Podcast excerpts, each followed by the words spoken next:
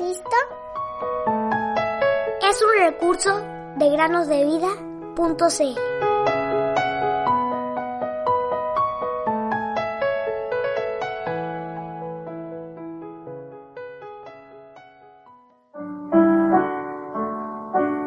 Todo aquel que vive en mí no morirá para siempre.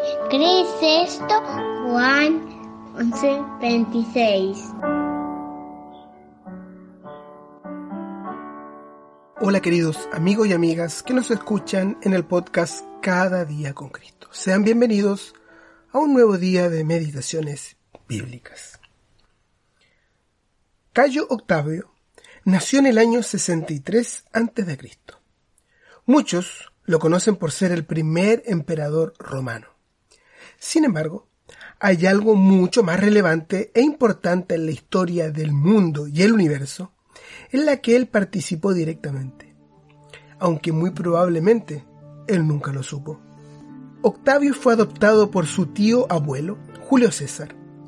Cuando este último fue asesinado en el año 44 a.C., Octavio se convirtió en su heredero.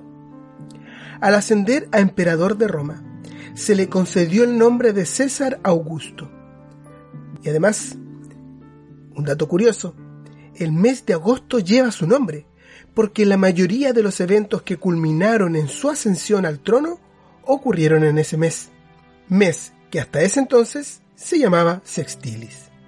Si bien Octavio llegó a ser el hombre más poderoso sobre la tierra, durante su vida hubo una familia muy humilde que vivía en las tierras del imperio, específicamente en Judea, y cuyo poder afectó directamente, y a su vez, la historia de toda la humanidad. ¿Sabes de qué familia estoy hablando?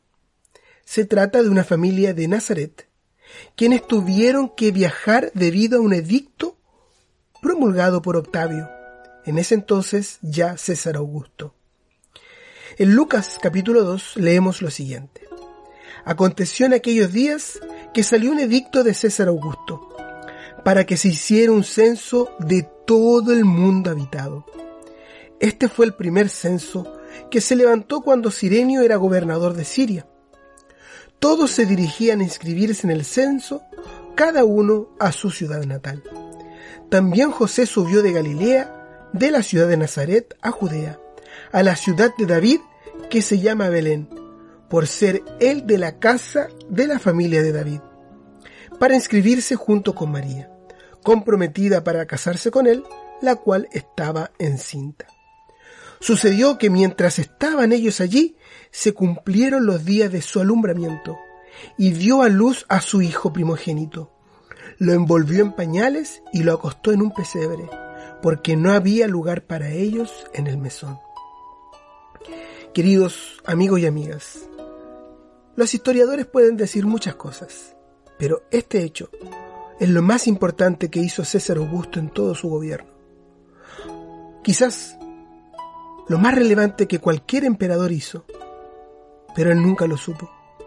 Él quiso medir su poder con un censo, pero Dios lo usó, este mismo censo, para cumplir las profecías del nacimiento del Mesías. La adopción de Octavio, la muerte de Julio César, la ascensión de Octavio al trono, el censo. Todo esto estuvo planeado por Dios para que se cumpliera la profecía, pues el Mesías debía nacer en Belén.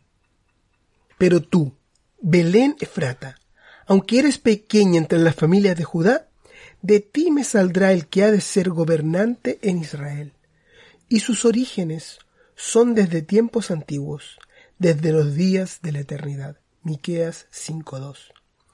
Dios tenía todo bajo su control. Y así sigue siendo en el día de hoy. Él gobierna sobre los reinos de los hombres y Él coordina todo para el cumplimiento de sus propósitos. A Dios sea la gloria.